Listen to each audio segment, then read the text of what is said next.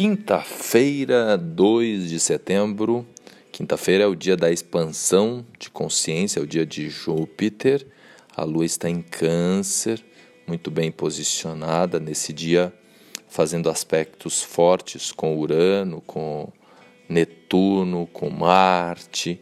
Um dia bacana aí para o autoconhecimento.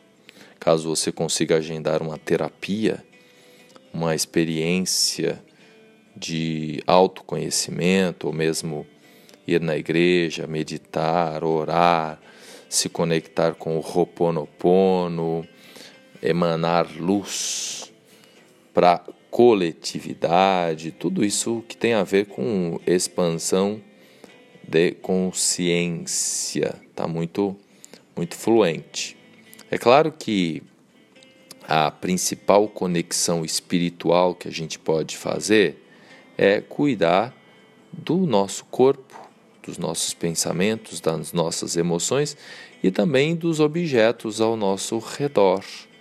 Ou seja, aquilo que chamamos do despertar da consciência, estarmos acordados, conscientes, presentes no agora.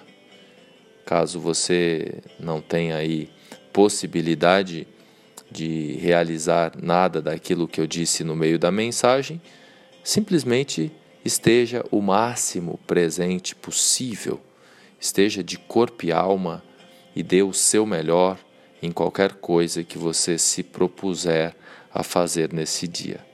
Que a graça da eterna presença Eu Sou seja com você neste dia e para sempre.